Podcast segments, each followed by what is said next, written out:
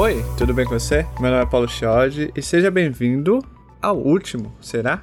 Episódio do programa Gestão de Produtos na XP Inc. E a gente deixou o melhor tema pro final. Mas será que é final mesmo? Não sei. Eu, não, olha, não diria, não diria adeus. Eu não diria adeus.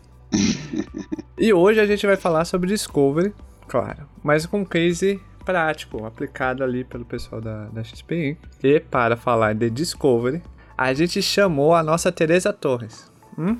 Quem é Teresa Torres perto dessa mulher?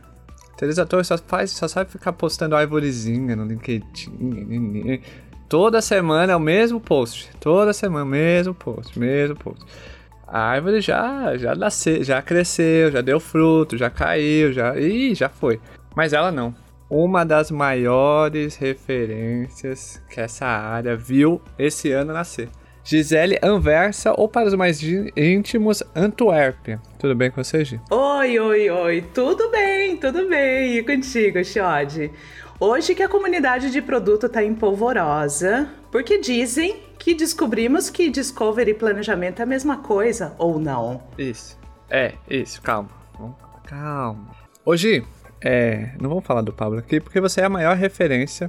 Em 2022, a gente tem ali um aparecimento de, de muitas, muitos nomes da nossa área de produtos ganhando relevância e, e, se tornando autoridades em alguns temas específicos.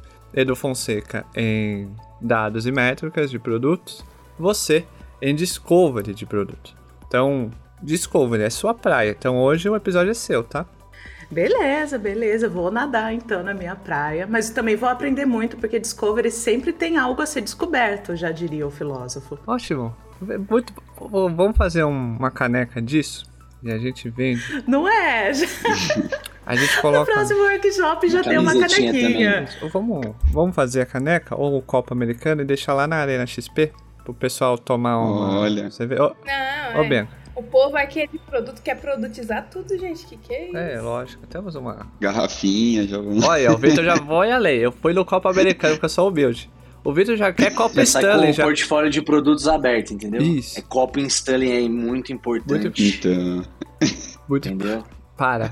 Parem com isso. A gente não vai fazer essa piada de coletinho, copo Stanley e café com leite de amêndoas aqui, não. Só porque era Faria Lima? Oh, uhum. que é isso? Parem com isso.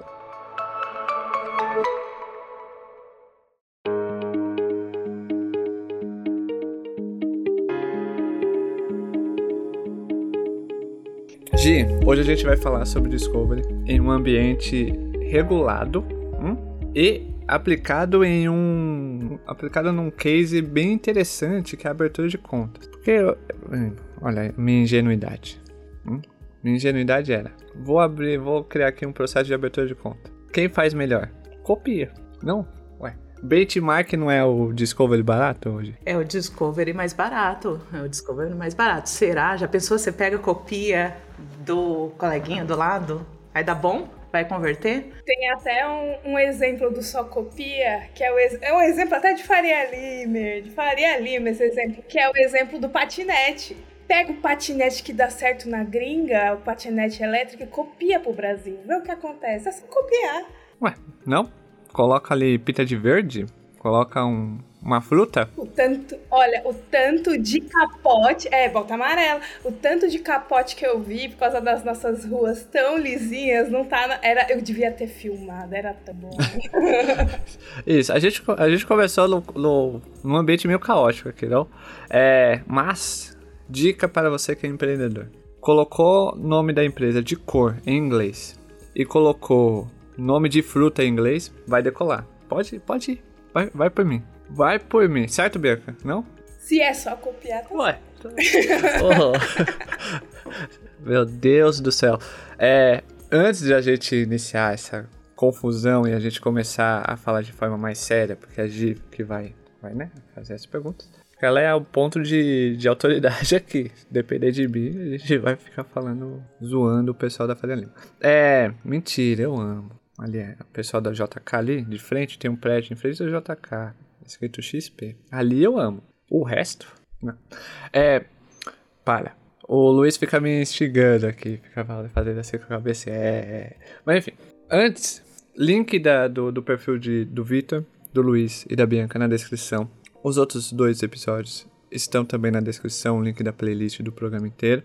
E é, vamos começar a falar aqui sobre Discovery, mas antes, a Bianca participou do segundo, então a gente não vai querer saber da história dela, a gente vai partir para saber a história do Vitor e do Luiz Felipe. Qual é a história de vocês, meninos? Bem, eu sou o Vitor Rosseto, né? Eu sou casado, aprendiz de baterista. Começando aí, ó, já, já seguindo ali os passos ali junto com o Tolote também que toca, né? É, sou engineering manager aqui do, do time de abertura de contas já há três anos. É, vim de uma carreira de, de, técnica mesmo, né? Parte de, de, desenvolvimento, já trabalhei com infra, várias coisas é, sempre voltadas dessa parte de engenharia mesmo, né? Da minha vida pessoal, putz, já toquei violoncelo, já toquei violão, já toquei baixo numa banda quando era adolescente. É, hoje eu tô na bateria.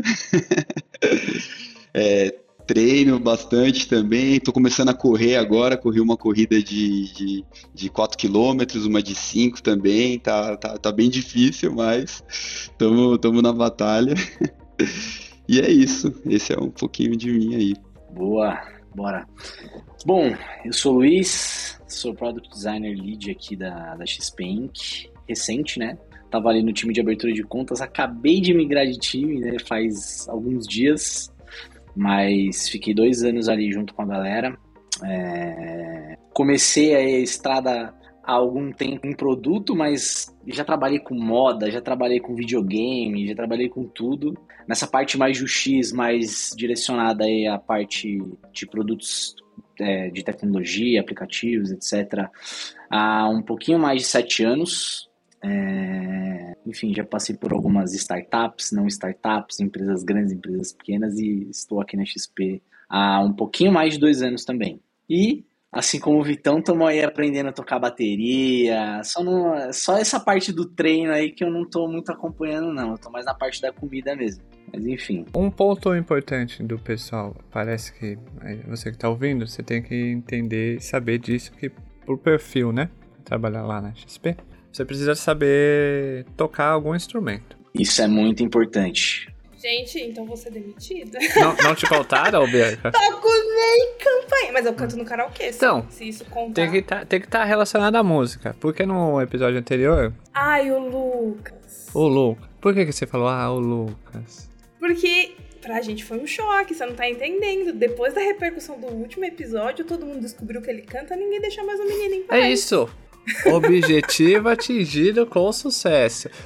É, o, o podcast existe para isso. É isso. Toda reunião, no final da reunião com o Lucas, alguém tem que pedir para ele cantar. Esse é o objetivo. Pra ele ter, tipo, um. Ai, por que, que eu fui fazer o podcast lá? Esse é o objetivo. Dito isto, conhecemos as, as histórias do Vitor, do Luiz, já sabemos da Bianca. A Bianca é um orgulho da comunidade UX Research, certo? Certo. É. Ela. o melhor cara dela, tipo, não só. É, enfim. Vamos por partes. Né? Porque Discovery, de certa maneira, no teórico e no diagrama de tia TT, parece ser fácil. Hum? Parece ser simples.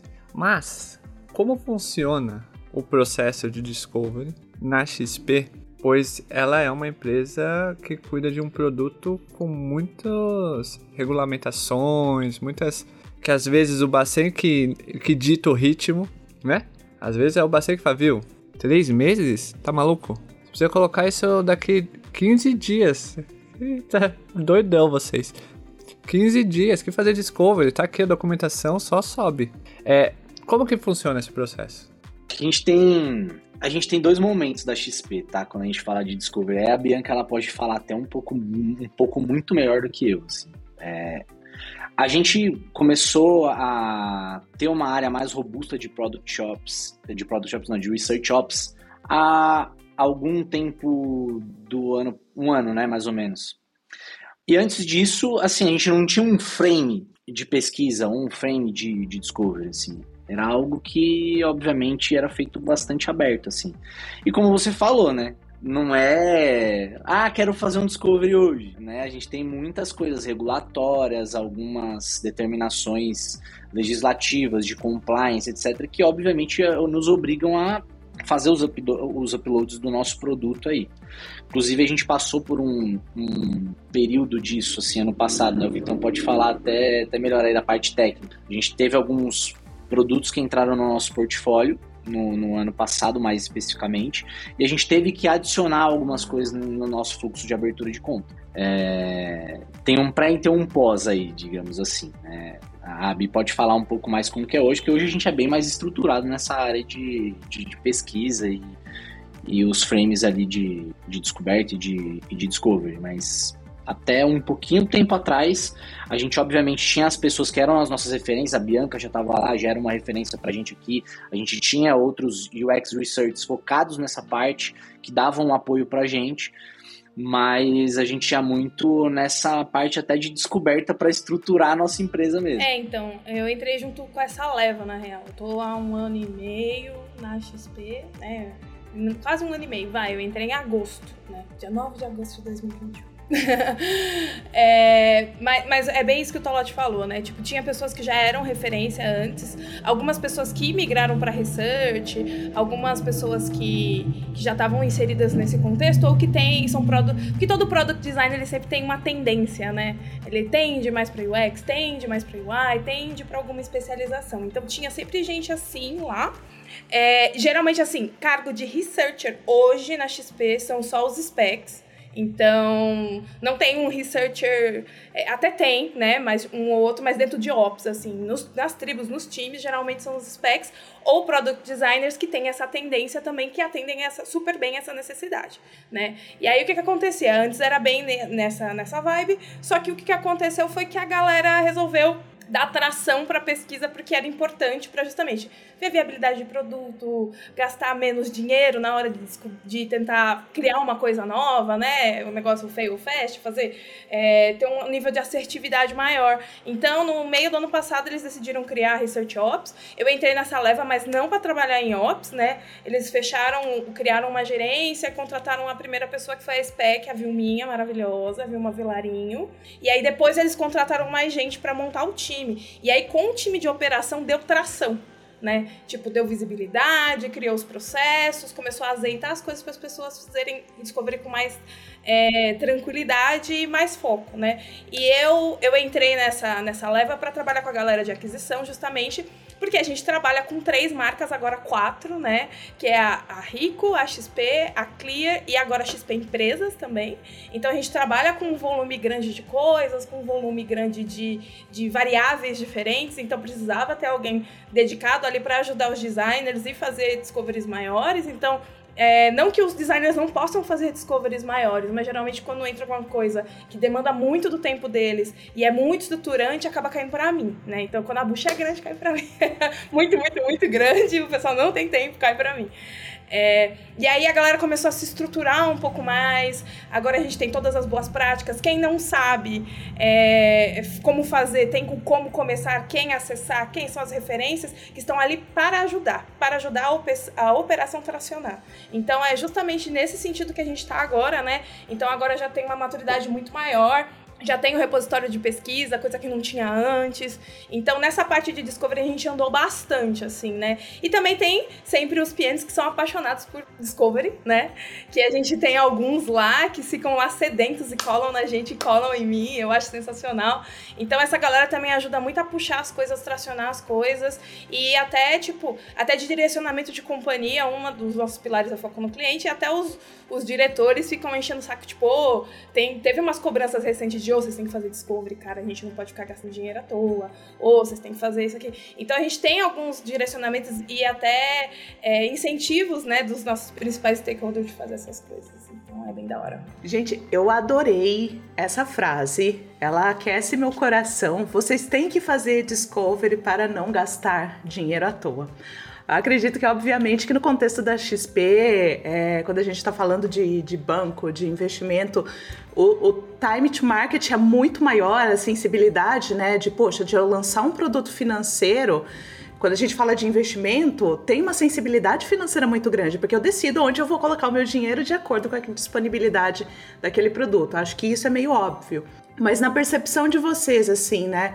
O que, que também ajudou a construir essa mentalidade, esse entendimento dentro da XP de, poxa, eu estruturar uma área de UX Research é importante para economizar. Eu ter processos de discovery bem definidos é importante para acelerar minha rotina, acelerar com os PMs. O que ajudou a ter essa percepção financeira, né? De falar assim, cara, vale a pena investir em pessoas e processos para economizar dinheiro?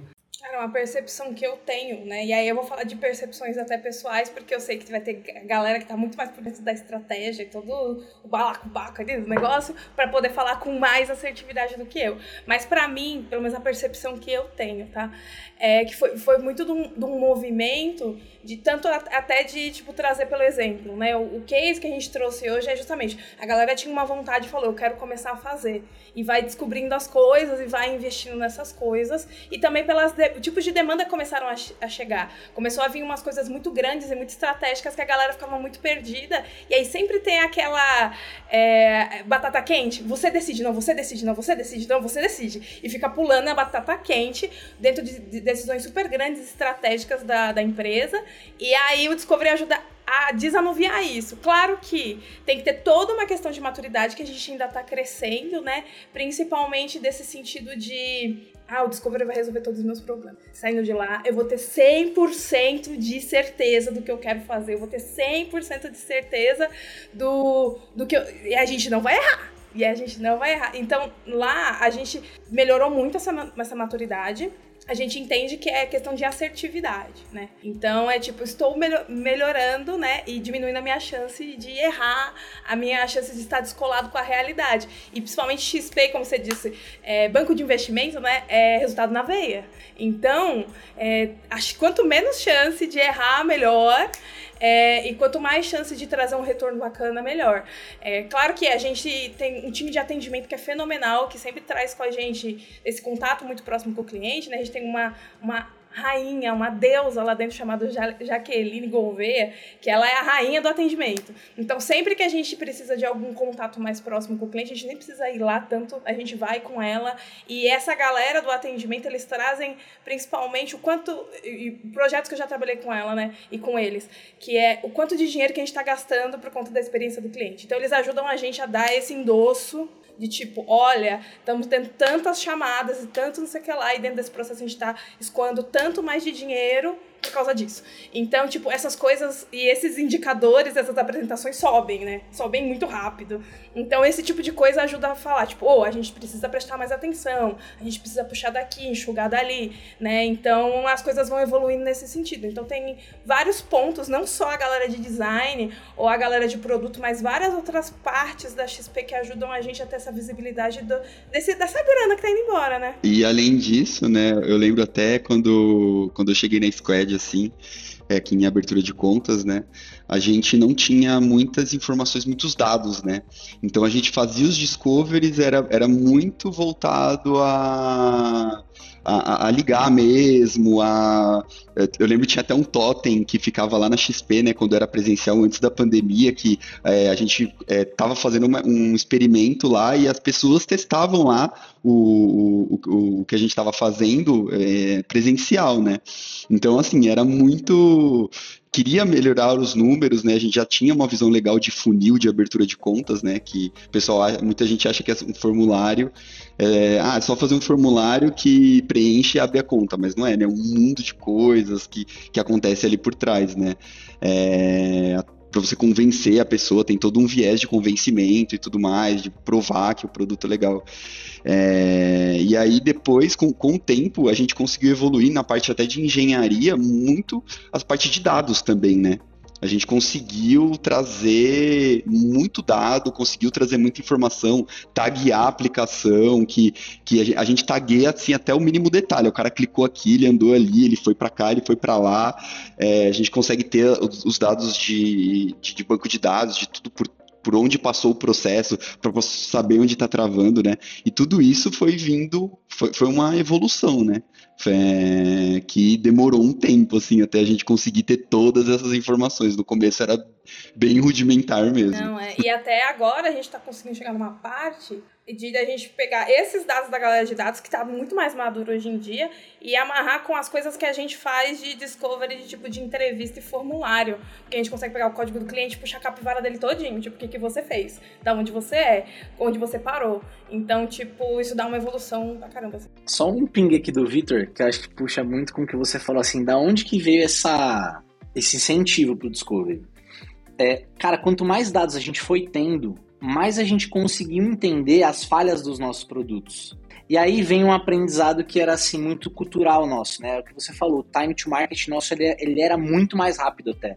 Só que o, o, o, time to market ele tem uma vantagem, mas quando, mas quando você lança muito rápido, você também assume alguns riscos que às vezes sangram, né? Então, é, o que, que, o que, que a gente começou a ver é que quando o produto ele saía com uma base de discovery maior, a gente mitigava um pouco desse sangramento. Então a gente aprendeu com a própria prática. Pô, estamos lançando rápido, mas também, cara, tá, tá, lançando rápido e a gente também não tá prestando atenção em um monte de coisa que tá acontecendo aqui. Então o, o Discovery, ele, ele dá mais segurança pra gente e, obviamente, as contas começam a fechar mais. Eu adoro esse, esse momento de time to market, eu gosto. Eu gosto de, ei, faz, faz, faz. Mas o time to market é que nem o Luiz falou, tem que ter cuidado. É, a galera, é, a galera confunde time to market com fazer rápido qualquer coisa não é fazer rápido qualquer coisa. É você ter uma estratégia bem definida, alinhada, todo mundo na mesma direção, olhando para o mesmo alvo, e aí você cria uma velocidade de execução em que você mitiga o máximo possível de sangramento. Todo mundo sabe que vai sangrar, todo mundo sabe que vai, mas você tem que ter uma retaguarda ali, digamos assim, para limpar esse sangue, é muito alinhado com todo mundo ali. É, enfim, só pra. Porque eu gosto de time to market, eu já trabalhei num contexto desse e foi animal. É, mas foi por, foi por isso que deu certo. Por isso que a gente saiu, por exemplo, de 27k de, de TPV para mais de 2 milhões em 10 meses. Porque todo mundo estava alinhado. E é todo mundo entendeu que era time to market. Começo de pandemia era a tempestade perfeita. Então não tinha como fazer discovery de 15 dias. Não, você tem que fazer o discovery de 2, 3 dias no máximo, já era muito, só coloca e vai. Enfim, tem, e aí vem o ponto que eu vou jogar para Gi. Em contextos como esse que eu falei, sobre pandemia, é, e eu acho que a gente tá entrando num contexto não parecido com a pandemia, mas com um impacto parecido no aspecto econômico global, então, a, a conta da pandemia está chegando agora, né? Vai ter uma recessão, é juros, é retração das economias, bibibi, popopó, aumento de demissão em massa. E aí, tem toda essa parte socioeconômica que afeta a área de tecnologia que a gente está vendo demissões em massa. É, Amazon, Facebook, Google, etc, etc. E aqui no Brasil também. Por quê? Porque os investidores começaram a entender que é, quantidade de funcionários não é significado de crescimento saudável. Então, como que o Discovery entra num contexto em que as empresas precisam dar resultado o mais rápido possível? Você sabe que uma coisa que, que eu gosto muito e se conecta com essa primeira parte aqui do nosso papo, né? Sobre essa consolidação de aprendizados, sobre como eu aprendo uma vez assimilo sobre aquele contexto e isso no, no setor financeiro é super importante, né? Porque a gente tem rotação de pessoas, pessoas entrando e saindo dentro de um contexto muito específico e tal. E ainda quando a Bianca trouxe o contexto, né, de poxa, agora a XP tem quatro empresas dentro, são quatro perfis diferentes, quatro situações diferentes. Na minha leitura, quando a gente começa a trabalhar com, com Discovery, bem documentado, com, com um propósito muito bem específico, né? Quando eu trabalho, eu gosto sempre de falar isso, com uma pergunta norteadora para aquele processo de descoberta, para o entendimento dos riscos que eu busco mitigar com aquele processo de discovery. E eu documento compartilho e crio com aquilo uma base de aprendizado para as outras pessoas, por consequência, os próximos processos de discovery podem beber dessa mesma água. E muitas vezes até a gente elimina a necessidade de discover. A gente sempre fala sobre isso, né? Pô, discover é necessário toda vez? Não. Se não tem risco, né? Se eu tenho ali uma urgência, a gente comentou do time to market muito grande, eu já sei o que, que eu vou fazer, já sei os riscos que eu estou disposta a assumir, o discover pode ser sim um grande aliado nisso e simplificar que com uma equipe mais enxuta, com pessoas ali de diferentes senioridades, de pessoas com uma, com uma senioridade diferente daquela que seria necessário para aquela complexidade de produto, eu consiga trabalhar e ter ali uma eficácia da minha operação mais interessante. Isso até uma coisa que eu gosto de complementar com isso é que até amarrando com outro episódio que participei, que já foi uma junção porque isso é uma das coisas que a gente falou da esteira de testes que corre tão rápido, e aí eu chamei, né? É, é, nome de dentro de casa, não é necessariamente uma terminologia de mercado, mas eu chamo de Quick Discovery, que é o que a gente faz similar ao da Teresa Torres, né? Que dentro do Continuous a gente faz pequenos é, reuniões de priorização e a gente faz discoveries de dois até cinco dias.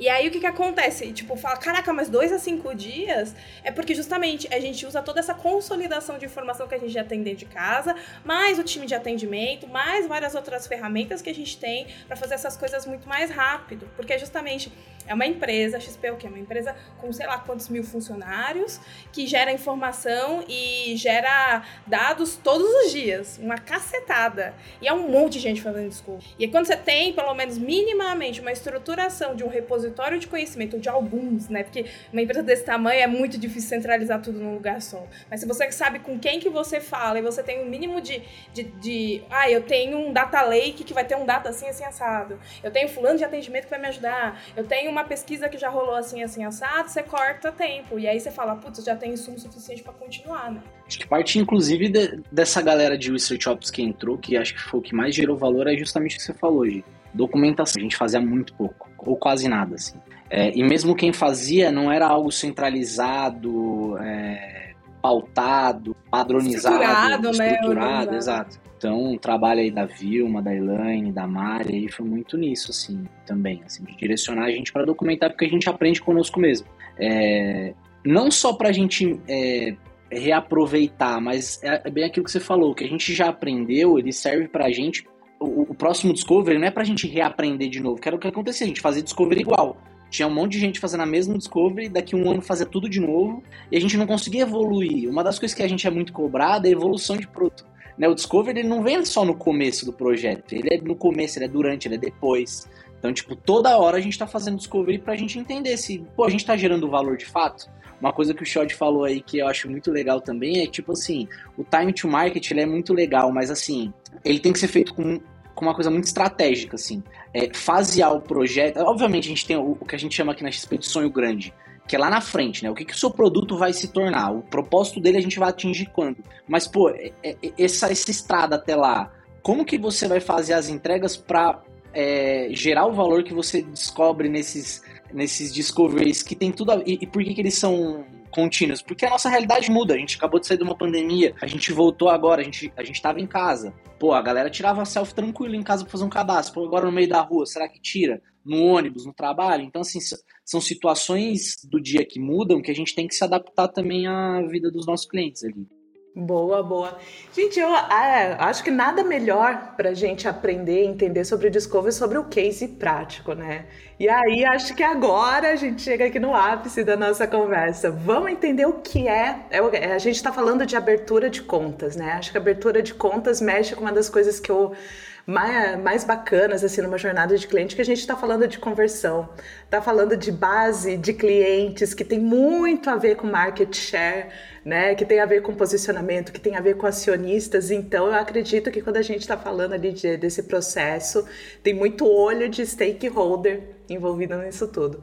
O que, que foi esse case? Como, como que ele aconteceu? De onde ele veio? Ele partiu de um top-down? Veio da onde? O que, que aconteceu nesse Discovery? Esse projeto, ele, ele começou em março do ano passado. Ele não é um projeto, um projeto recente, ele passou por várias nuances, assim. É, aquilo que a gente falou no começo, né? A gente tem algumas diretrizes de negócio, diretrizes de compliance, de jurídico ou do próprio Bacen que a gente tem que fazer. E ano passado foi muito disso. Da gente azeitar o nosso produto. Então a parte técnica ali com o Vitão e a equipe dele é, é, foi quase que 97% do nosso tempo foi fazendo coisas regulatórias, adequando o nosso produto, fazendo a fundação mesmo da coisa ali. Em paralelo a isso, obviamente a gente não ia ficar parado, a gente começou a colocar em prática algo que a gente é totalmente. É, como é que fala? Incentivado a fazer que é o Continuous Discovery e o contato com o nosso cliente. Então a gente falou, pô, beleza, vamos entender o que é nosso produto. Tipo, como é que a galera tá enxergando isso no, no, no mercado? O que, que os nossos clientes falam? E a gente começou assim, aquela coisa bem aberta mesmo de primeiro contato Double Diamond. Você vai para re receber o que, o que vier. Então a gente puxou assim a base mais recente que a gente tinha de abertura de conta, clientes assim que tinham ativado a conta há 5, 6 dias e ligou para bater um papo, assim, nada estruturado. Foi algo bem aberto, assim. Cara, o que, que você achou? O que, que o que, que ficou na tua cabeça ali daquele processo? O que, que você traz pra gente de, de coisas, de pontos positivos, de, de pontos negativos? O que você lembra desse processo de abertura de conta? Esse foi o nosso primeiro, primeiro contato, assim. Foi dali que a gente tirou as nossas primeiras hipóteses de melhoria. É, obviamente não foi só o contato com o cliente via telefone, a gente tabulou a, o que a galera tava falando ali na App Store, na Google Play. É, a gente tinha, como, como, a gente é multimarca, uma das nossas marcas estava super tagueada com medalha, então a gente tinha botão de feedback em todo o processo, todas as telas. Então a gente conseguiu pegar mais de 9 mil comentários, obviamente não, não são os 9 mil que são é, aplicáveis aos nossos produtos, vem, vem por a gente ser a porta de entrada, vem muitas outras coisas ali pra gente, mas a gente fez um filtro disso tagueou as respostas e entendeu é, o que estava sendo feito. E dali a gente começou a fazer um gráfico de ofensores. O que, que, é, o que, que eram os nossos maiores problemas, é, os nossos menores problemas e, em contrapartida, as nossas maiores oportunidades e, e menores oportunidades para a gente fazer justamente esse, esse planejamento de fasear para melhorar o nosso produto. É, então foi assim, de um discovery contínuo ali. Uma coisa acho que faltou você fa falar é que assim, tudo isso é óbvio, né? Tem, sempre tem o viés total de foco no cliente, de entender o que, que a pessoa precisa. Mas assim, os dados que a gente tinha é, é sempre de conversão. Né? Abertura de contas, o foco é, com, é, é, sempre conversão, né? Transformar o que é um funil, né? Que hoje é, os clientes vão entrando, eles vão parando no meio do caminho. A gente quer que isso vire uma pipe. A gente quer que todo mundo que entra abra a conta, que a pessoa entenda, que ela consiga entender o valor daquilo, né? Então a gente sempre foi conectando toda, todos esses problemas a gente conseguia enxergar baseado nos dados, né? Ah, então essa etapa aqui teve um drop de tanto, mas ó, porque o cara ali tá reclamando de tal coisa, porque não tá legal, então a gente foi fazendo todo esse esse match, né? E o objetivo fazer todo mundo que entra sair, né? Boa. Pegando a tua fala, Vitor, porque assim, tem muita gente que pensa assim: ah, eu vou envolver o time técnico no Discover. E o, o Luiz acabou de comentar assim: nossa, teve uma participação muito grande ali do time de engenharia e tal. E às vezes o time de engenharia é aquela galera que vai colocar água no chopp, né? A Bianca vai pensar um fluxo lindo e tal, e vai chegar o time de engenharia e falar assim: nossa, não dá para fazer nada disso e tal. Mas Qual... tem que jogar essa água no chopp, eu acho importantíssimo. Super, super, até pela questão da objetividade agilidade, né? Porque, poxa, quando a gente está falando de é, da agilidade no sentido de ágil mesmo, de incremental, de time to market e tal, às vezes isso é fundamental para colocar os pés no chão. Mas eu queria aprofundar um pouco mais isso contigo, sabe, Vitor? Eu fiquei super animado quando eu vi o EM aqui numa conversa de um case de Discovery. Nossa, vai dar ótimo o papo. Como que tem sido a participação do time técnico nessas rodadas de Discovery, né? Se envolve desde o início? Qual é a contribuição? Não, é, não, não tinha como fazer sem o time técnico, né? Até porque no, no, no momento que a gente estava fazendo isso, né, que, que, o, que o Luiz estava puxando isso, é, a gente não tinha tão estruturado e tão automatizado todas as partes de dados e data lake com dashboards super automáticos que você consegue enxergar detalhe do detalhe do funil, da onde a galera tá parando, do que tá acontecendo. Então o time técnico ele foi super importante para extrair as informações e foi legal que eles também foram entendendo, né? Eles também foram percebendo, né? Tipo, putz, meu, olha, o drop aqui tá, tá feio. E, e algumas coisas é, é engraçado, né? Até nesse momento de discovery você consegue pegar bug, né? Nossa, mas essa queda aqui, nossa, o, o um campo X não tá validando do jeito certo e por isso que a pessoa não tá conseguindo digitar. Aí, não, vamos corrigir rapidinho, nem espera o Discovery. Vamos esperar o Discovery terminar e fazer um projeto super complexo para entregar. Não, já corrige o bug aqui já começa a ver a, a, melhora no funil, né? Então teve, teve coisas desse tipo que aconteceram no meio do caminho também. Mas o time, eu acho que o time técnico aqui de abertura de contas foi bem é, não teve nada de, de, de, água no chope, até porque era tão alinhado com o Luiz Exato. que a gente, é, a gente montava as coisas de uma maneira que ele já pensava no negócio já pensando no BO que ia dar para codar aquilo, né? então, tipo, teve muita coisa que ele simplificou de uma maneira que, tipo, puta, era, tinha que tirar um campo que ia dar um puta impacto. Não, mas ah, dá pra gente jogar o cara numa jornada diferente, mas o campo tá lá então não vai perder. Algumas coisas desse tipo. Então o Luiz ele, ele puxou muito nesse sentido, né? Ele foi ele teve ele teve essa, essa visão técnica também para ajudar a galera e não deixar não fazer a galera jogar água no, no chopp dele, né? E sabe o que, eu acho da hora que eu tava lembrando? Tava até lembrando assim do, do, do processo todo assim. O Discovery ele não Primeiro, né? É, é algo que a gente sempre falava ali na equipe. Experiência ela não é um, uma responsabilidade só minha, é de todo mundo. Então, quando eu colocava, por exemplo, lembro do Alisson, do Igor, que são é, devs nossos aqui, deles fazendo benchmark. E quando eles têm contato com outros produtos, eles enxergam oportunidades em tecnologia que ele viu no outro, ele viu no outro produto. Então, assim, o Discovery não é só para um fluxo melhor, uma comunicação mais assertiva com o cliente. Eles são oportunidades ali de, de tecnologia também. Pô, se a aprovação de conta do cara tá mais rápida que a gente, coloca o cara para pensar e fala, pô, por quê? Como é, que, como é que funciona? E, cara, foi muito legal essa parte também, porque eles participaram, eles fizeram um benchmark também, e a gente sempre pediu para eles, ó, faça o benchmark, tem o olhar da experiência, também tem o olhar da tecnologia. Encontra ali coisas que eles fazem a gente não, pra gente melhorar também a nossa parte técnica. Então foi super legal, assim, esse processo todo. E envolver desde o início foi muito importante também. É, e, e o benchmark foi. É, os desenvolvedores ajudaram no benchmark também, porque o Luiz já, o nome dele já tava o Serasa, o, o score dele, é, de tanto ele abrir conta. de tanto ele abrir conta, o CPF dele já foi pro, pro espaço. Gente. Eu falava, gente, eu preciso que alguém me ajude, porque assim, eu não consigo pedir um cartão de crédito agora. É, eu lembro que quando eu entrei, uma das primeiras coisas que eu fiz foi uma dinâmica do própria abertura de contas. Eu abri tanta conta que o Inter me bloqueou. O Inter me bloqueou porque eu não podia mais abrir conta. Tipo, ele olhou assim, essa menina é fraudadora, não é possível. Porque ela, na última semana, ela abriu conta em uns sete bancos, oito bancos diferentes. Eu não vou deixar ela entrar aqui, não. Mas até falando dessa parte do, do Discovery, né? É, do, eu tenho, como no, disse no outro, eu tenho formação em TI, eu era dev, né? Antes de ser researcher, antes de ser designer, eu era dev. Então, até esses dias eu tava conversando com um amigo meu, que ele tava assim, meu, eu tô numa reunião muito inútil agora. Eu falei, que reunião você... Ele, ah, me chamaram pra um processo de discovery. Eu falei, ah, tá, mas me conta. É... Ele falou, não devia estar nessa reunião.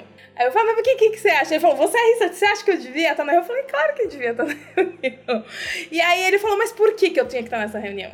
E eu falei, como é que você vai é, desenvolver uma coisa que você não tá ajudando a criar? Tipo, você vai ficar. Você tá se botando numa sinuca de bico também, né? Tipo, a galera tá decidindo o que, que você vai fazer, e, ou você depois vai aparecer o, o jogador de água no chope, pra não falar outro termo, o jogador de água no chope, falando que não dá, e aí todo mundo já se conversou e todo mundo se alinhou, menos você.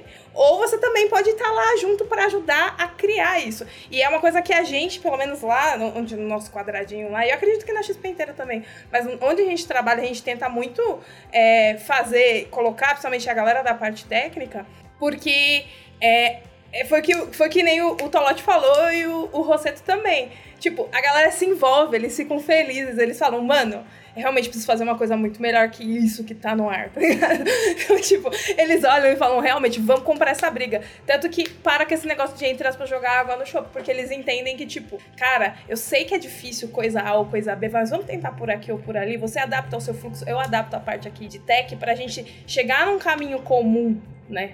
E a gente conseguir fazer alguma coisa melhor, porque a gente vê o valor do negócio ser melhor e vocês também verem, e a gente tá no mesmo lado, entendeu? Porque às vezes tem muita essa briga. Quando eu era designer há milhões de anos atrás, não milhões, né? Porque eu sou novinha, mas um pouco mais quando eu era UX designer, eu já eu lembro de, de plannings com brigas homéricas entre eu e, e desenvolvedores. Brigas homéricas, né? E é, e é muito tonta. Primeiro, tonta porque tá todo mundo no mesmo time. Segundo, tonta porque eu esqueci que eu era dev, eu sei exatamente o que eles estão falando entendeu? E aí, depois, conforme a gente vai ganhando mais maturidade, a gente percebe que, mano, tá todo mundo no mesmo barco. Se você participar desde o início, você vai me ajudar, você vai se ajudar e todo mundo vai ficar feliz e vai ajudar o cliente, né? 10 de 10. Nossa, você, tá, você comentou isso, Bianca. Eu lembrei, lembrei de um tempo, nossa, da época do presencial, quando eu ainda estava dentro dos times, eu tive uma oportunidade. Eu trabalhava numa solução para construção civil e eu levei todo o time de desenvolvimento, designer, eu enquanto PM, para uma obra. E eu conversei, era uma engenheira que ela sempre pedia melhoria num ponto específico ali da solução e o time deve sempre negava. E aí eu combinei com ela, eu falei assim, olha, a gente vai fazer um shadow aqui. Você vai orientar ali o tech lead para ele fazer as atividades e ele vai usar a solução e vai testando. Esse tech lead, ele passou um perrengue ali, vendo como era a solução, sabe? Vendo como que aquilo se enquadrava no contexto, que quando a gente saiu dali, saindo da obra, os devs assim, não, nossa, a gente pode fazer isso tal. Em uma semana a gente gera isso. É, você comentou isso, você foi muito feliz no teu comentário, Bianca. Quando a gente tem essa empatia, e isso é o empoderamento do time técnico, não necessariamente é a decisão do negócio, mas quando eu entendo tanto daquele produto e daquela dor que eu estou resolvendo, que eu começo, dentro da minha mentalidade, dentro do entendimento, antecipar essas soluções e puxar essas responsabilidades, né? O time trabalha junto na priorização e, cara, ganha velocidade. Não, e até complementando, é que eu sempre sou chata, tipo, é, PM vai tocar entrevista comigo sim. Você quer tocar uma e eu anoto para você? Assim como já teve tech lead comigo que tocou workshop comigo. É, foi em outro projeto, tá? Foi, foi o, o Fernando Gomes. O, ah, Fer, o, já, o Fernandão. Caramba, já, eu botei ele pra tocar workshop comigo. Porque eu falei, mano, tem um monte de stakeholder, a gente precisa se virar. Kaique não está aqui, vai você mesmo. Caramba, gostei, gostei. E ele tocou comigo. E, e, tanto que esse projeto foi super legal que a gente conseguiu usar. É, a arquitetura que ele desenhou foi a mesma do serviço que eu desenhei. Então a gente conseguiu criar tudo de uma forma só. Por quê? Porque ele estava envolvido desde o início. Foi muito legal para ele, foi legal para mim, foi legal para todo mundo. E o, pro, o produto tá aí show demais, assim, no ar. Então, tipo, todo mundo ganha, velho. Todo mundo ganha. Então, o segredo do Discovery perfeito é você envolver o time técnico ali no processo, certo? É isso? Isso Sim. até momento certo também, porque todo mundo tem 395 coisas para fazer. Tem que, tem que ser estratégico também, não é tipo fazer tudo. Mas, por exemplo, nessa época era só discovery de produto, não tinha time ainda, não tinha desenvolvedor, porque o produto ainda não existia. Então ele tava lá, eu falei, então você tá aí de boa? Vamos lá tocar um workshop oh. De boa, entre aspas. Olha só, a Bianca já fazendo explosed da, da galera de, ah, de boa. Acabou de falar que tem 370 coisas para fazer, tá falando que tá de boa. Mas ele tinha, porque ele não tava no último. Né? Enfim, oh, olha, olha. Tá piorando, é, Bianca. Vamos parar por aqui, vamos mudar, né? Porque senão o time tava começando. Corta na edição. Entendi, entendi. Ok, Bianca. Então tem pessoas que valorizam o trampo. Ah, entendi. Dito, foi a Bianca que falou isso, não fui eu. Então, é, procure Bianca Lima no Slack. Dito isso, Acho que a gente entendeu um pouco ali, né, do, do, do começo, de como que era o processo num case, na prática, tal. É, mas só por, a, a audiência gosta desse, desse tópico, então a gente precisa meio que é, ilustrar ou tangibilizar, é, porque toda a caixinha de pergunta e todo, toda a conversa a gente sabe muito bem, tá falando de discovery, tá falando de, de dados, tá falando de qualquer coisa relacionada ao produto, alguém alguém, independente de onde você esteja, alguém vai levantar a mãozinha e vai falar: Ah, mas qual framework? Ah, é? boa, boa. Qual o framework? Qual, qual é o framework? A gente já, já citou aqui o workshop, análise de dados quali e quanti, benchmarking e que mais? que mais que tem na caixinha de vocês? Cara, ó, eu falei que começou em março, né? A história até aqui foi até abril só, né? Ainda tem o resto de 2021 e aqui em 2022 ainda. Né? Então, lá. É, a parte de, de workshop, ela consumiu bastante tempo da gente, porque a gente faseou e a gente trouxe diversos públicos para trabalhar né, na nossa solução. É, primeiro a gente fez algo bastante aberto também, é cozinha aberta. Pegamos o nosso fluxo, nosso produto como ele era, pegamos ali os nossas hipóteses que a gente tinha que vieram do, dos contatos com o usuário, tabulação de medalha e, e lojas, e a gente deu na mão dos nossos principais stakeholders envolvidos no processo, galera do jurídico, o pessoal aqui, nossos heads de produto, compliance, atendimento, todo mundo, e falou assim, tá, olha a tela, olha o fluxo, post-itzinho e coloca ali o que vier na tua cabeça. Se é crítica, usa Cortal. Se é ideia, coloca Cortal. Se é alguma coisa que vocês queiram que a gente pesquise a mais, alguma suposição sua, joga ali também. Então essas rodadas elas foram muito abertas. E a mesma coisa, de novo, com o time técnico. Olha aí, aonde que a gente tem a oportunidade para melhorar? Aonde que o nosso processo é frágil e que a gente tem a oportunidade de deixar ele ainda melhor para que a gente tenha um funil mais fluido, mais rapidez, enfim, menos passos e tudo tal. Essas Posso só fazer um rodadas. parênteses aqui, Pode. Felipe? Porque eu gosto sempre de pegar esses ganchos, porque o que, que a gente sempre vê, né, nas nossas conversas? Às vezes as pessoas têm uma dificuldade muito grande de traduzir a teoria em prática. Isso que o Luiz está falando agora, ah, então, Inspired, isso são as análises dos quatro riscos de produto que o Kagan define. Poxa, eu estou reunindo o time comercial para validar os riscos de negócio, chamei o time técnico para avaliar os riscos de viabilidade. Então, gente, teoria também se aplica na prática. Exato, quando você coloca a galera ali junta, pô, um tem uma ideia, mas essa ideia, vamos supor, juridicamente não dá, o jurídico já vem aqui e fala, opa, não dá. E aí é aquela hora que você vai anotando, fala, então tudo bem, por esse caminho não dá pra ir. Aqui dá pra abrir, aqui não dá, né, Vitão? Então, tipo, essa parte dos. pros nossos stakeholders, assim, foi bem legal. Pra equipe técnica foi muito legal. E principalmente, assim, o que eu acho que a gente trouxe mais ganho pro produto foi trazer a galera de atendimento. Porque essa galera, né, assim, ó, se você tem uma empresa e você quer saber aonde que tá o problema, traz todo mundo de atendimento, porque a orelha deles ali tá o dia inteiro escutando problema e coisas relacionadas ao seu produto. Então, esse primeiro essa primeira leva de workshop foi muito cozinha aberta, mas depois a gente foi afunilando. Então, por exemplo, do benchmark que a gente trouxe de aprendizado. Para a galera de, de tecnologia, novas tecnologias, é, improvements técnicos ali, melhoras técnicas que a gente podia fazer. E para experiência, novas maneiras de fazer. Como a gente trabalha com cadastro, pô, você tem o formulário de preenchimento que todo mundo conhece. Mas você tem aquele formulário que é tela a tela, uma pergunta por tela, vai lá preenchendo, dá ok. Você tem o formulário que é conversacional, que simula uma conversa ali. Você tem diversas formas de fazer aquele produto que geram resultados diferentes. Então a gente teve a parte 2 reunindo essa mesma galera, mas trazendo esses tipos de, de interação com o usuário para que eles entendessem e vissem essas formas mais disruptivas, aonde a gente podia é, ter oportunidades. Pô, como é que eu coloco ali os nossos termos de uso, que são jurídicos, numa, numa parte conversacional? Coloca essa galera para fazer o produto junto com você também, né? Então isso foi muito... Essa foi a parte 2 ali que a gente teve de workshops com a galera aqui de dentro. Eu acho que é até interessante colocar um ponto aqui, que esse projeto ele não foi linear, né? Tipo, não foi tipo, ai, vamos fazer a abertura de contas, aí prioriza, né, né, né? Foi uma guerra, por isso que levou tanto tempo. E aí, esse, o que o Tolote está contando é, eles estavam fazendo isso, enquanto estavam fazendo todas as...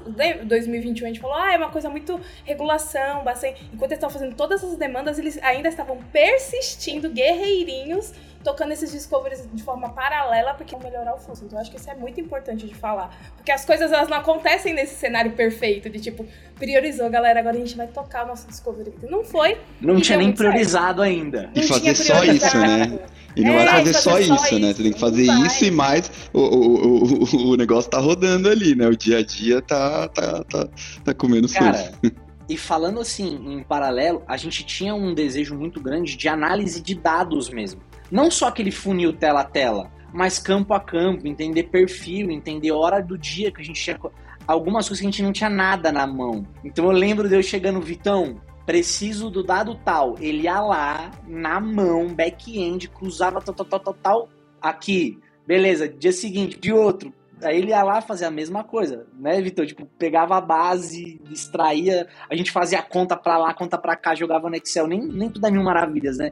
Nem sempre a gente tem um BI lá com um gráfico lindo pra, pra gente. Então, é, é muito importante essa parte de discovery, porque a gente vai é, entendendo o que, que a gente quer de resposta, o que, que a gente precisa extrair. E a partir disso, a gente não, não gasta muito tempo construindo nada novo, a gente pega o que tem, mas de forma bem assertiva, assim. Então, boa parte ali também do ano foi essa estruturação de dados, né? Onde, onde a gente está cego? Aqui. Precisamos estruturar. O que, que a gente consegue fazer, já que a gente não tem isso no BI ainda? Como é que a gente consegue extrair? Pô, na mão, na unha. Beleza, vamos extrair na unha então.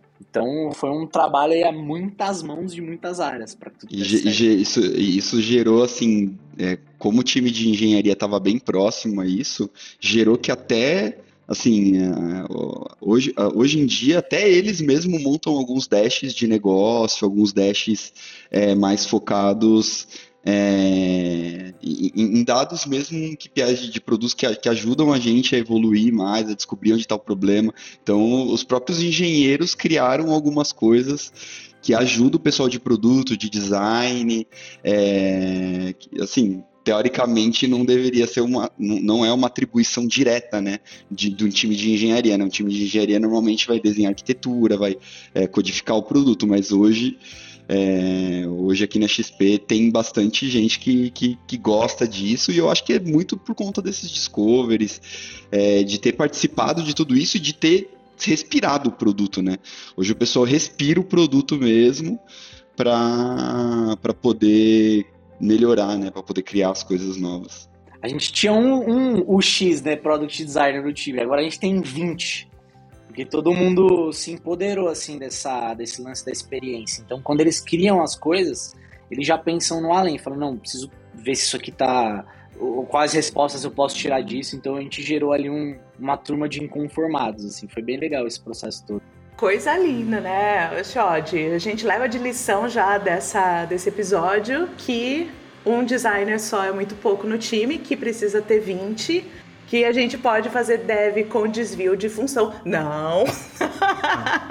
Não dá, não dá não, ideia. Não, aí não. Não dá ideia. Mas, não dá ideia. Alô, dá Ministério ideia. de Trabalho. O Ministério do Trabalho vai cair. Não é, não é.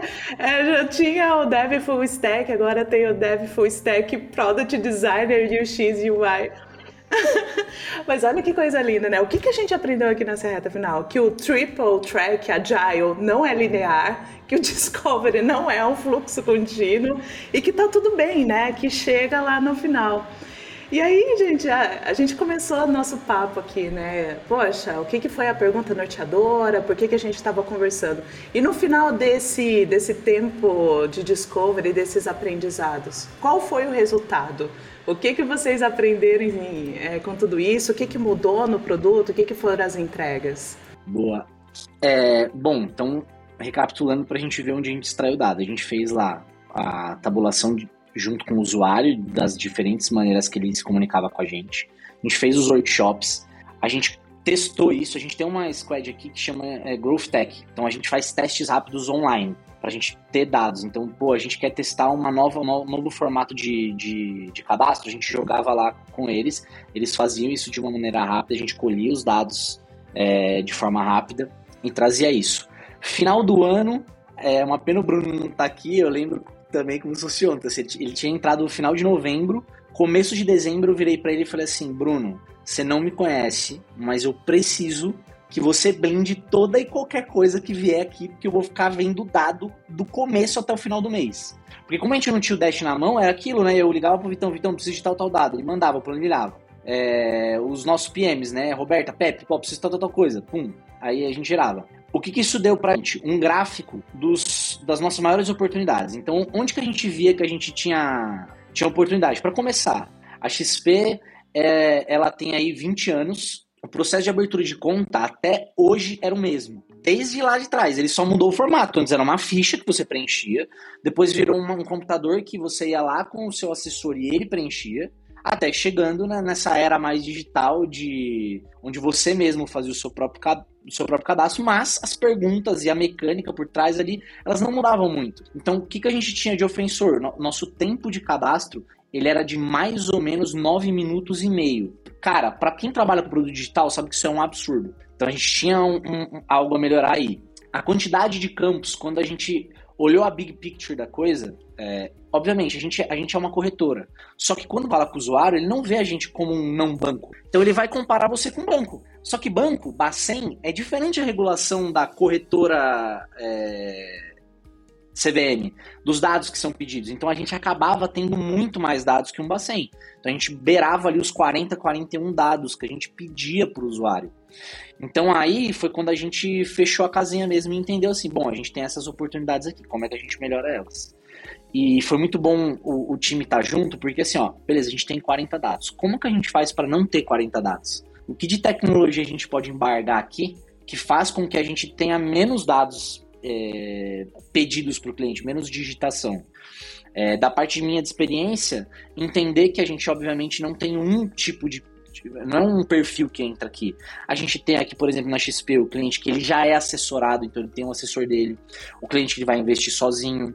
A gente tem o cliente que é gringo, né, o US person, os estrangeiros. A gente tem os clientes que são é, é, de nacionalidade brasileira. Enfim, a gente tem um monte de coisa. A gente tem cliente com procurador, cliente sem procurador, cliente menor de idade, maior de idade. Então, a gente via também que assim, a gente tinha um cadastro que é igual para todo mundo. E a gente acabava que, por exemplo, se você pega 95% dos nossos clientes, eles são um perfil básico ali de cadastro.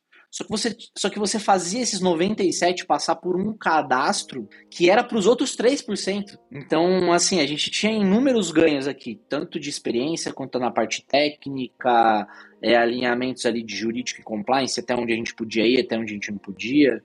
É, e as entregas elas foram muito norteadas a isso, né? Então, o nosso, o nosso projeto principal para gerar valor é: vamos diminuir o tempo de cadastro desse cara, vamos diminuir o tempo de dados dele e vamos entender como que ele prefere interagir com a gente. Então, por exemplo, a gente fez o, o, o teste com formulário, fluxo step by step, é, tela por tela, e o fluxo conversacional. Mas não para a gente determinar qual que é o melhor. A gente pegou coisas de um e de outro e juntou na solução melhor. Então a gente viu que o step by step passava uma ideia mais de rapidez. Só que, em contrapartida, a gente viu que o conversacional é, a gente tinha menos, menos drop. Demorava mais, mas tinha menos drop, porque era um processo mais humano. E aí é onde a gente vai puxando caras. Então puxamos a Marina, o William, que são nossos UX Writer, falou como que a gente transforma, por exemplo, um step by step em algo conversacional, algo que converse. A gente começa a puxar, a gente, a gente faz o, ter um diálogo ali na, na, na, naquele produto. Então a gente foi juntando bastante dados, bastante pesquisa, bastante teste e foi azeitando até que para esse ano a gente conseguisse ter uma, um produto mais robusto que atendiam esses, essas diretrizes aí que a gente tinha logo no começo. Mas é. E, e assim, né? Acho que é, diminuímos o tempo de preenchimento, era 9 minutos, né? Caiu para 3. E a quantidade de campos caiu de 40 e poucos para 20, 20 e poucos, né? 25. De 41 para 25, de 9,5 para 3 minutos e 30. Isso porque a gente ainda teve adição de alguns campos. Então a gente aumentou também a segurança e a percepção de segurança. A gente trouxe é, verificação com selfie, que a gente não tinha, enfim, algumas outras coisas que a gente não tinha antes. Então diminuiu, é, mas o processo está mais seguro e a percepção de valor foi, foi maior. Assim. Boa, boa. Veja que coisa linda fechar uma conversa sobre Discover trazendo métricas, né? Trazendo os critérios de sucesso. Poxa, a gente teve diminuição de tempo ali e tal. Taxa de conversão também teve, teve impacto nessa, nessa jornada, né? Teve. A, a taxa de conversão a gente olha tanto a geral do fluxo todo, então pô, quantos entram, quantos saem, quanto tela a tela. É, no tela a tela é onde a gente viu mais é, mais essa percepção assim, telas que às vezes davam 13, 14% de, de drop, a gente passou a ter 1,5%, 2%. É isso muito em função da, do formato barra a parte de writing foi essencial assim também, tipo, trazer uma comunicação mais assertiva, né, para o usuário. O para quem trabalha com aquisição, né, etapa de aquisição, adora isso. É, ele fica maluco quando fala, não, não, a gente tem aqui métricas end-to-end -end do, do processo e por tela. É isso. A, o- a pessoa de produto que trabalha com a parte de aquisição, quando entra no- numa empresa e fala assim, não, não, tá tudo tagueado, que é raro. tá tudo- A pessoa de produto fala assim, eu ti- tirei o bilhete premiado. Agora é só olhar aqui, ó. É só ver o fluxo, onde tá os gapzinhos, e vai priorizando e vai tacando no pau. Gi, que aula, não? De, de Discovery.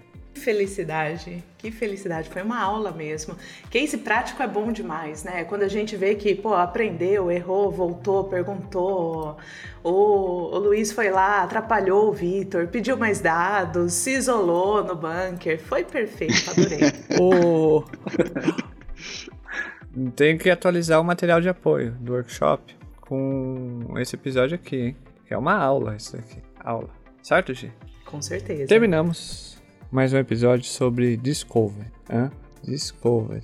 A produção me passou aqui que, por incrível que pareça, por incrível que pareça, 170 episódios do, do Project Gurus, a gente tem 5 episódios sobre Discovery. Acho muito pouco, eu acho que isso mostra muito o, o viés ideológico desse podcast. Mentira, a gente adora o, o Discovery.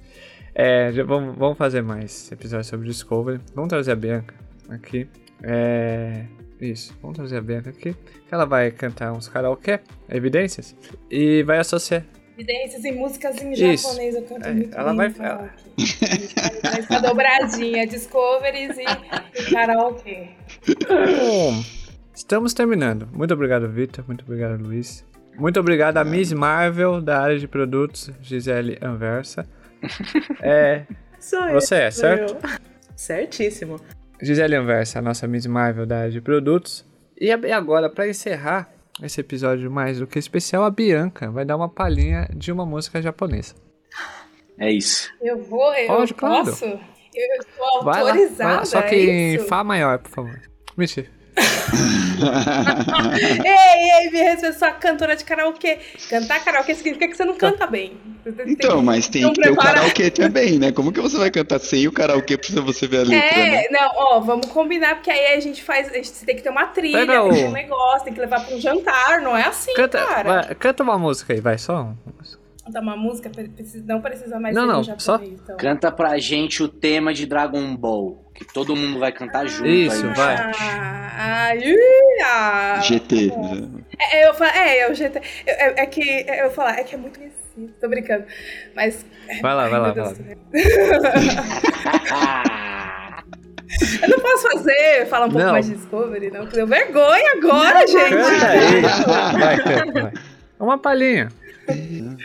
Eu vou cantar em japonês, então. E aí, ó, nos comentários, em algum lugar nas redes sociais, as pessoas vão falar pra que música Tá bom, que é essa. vai lá. Beleza? Acho que é melhor, né?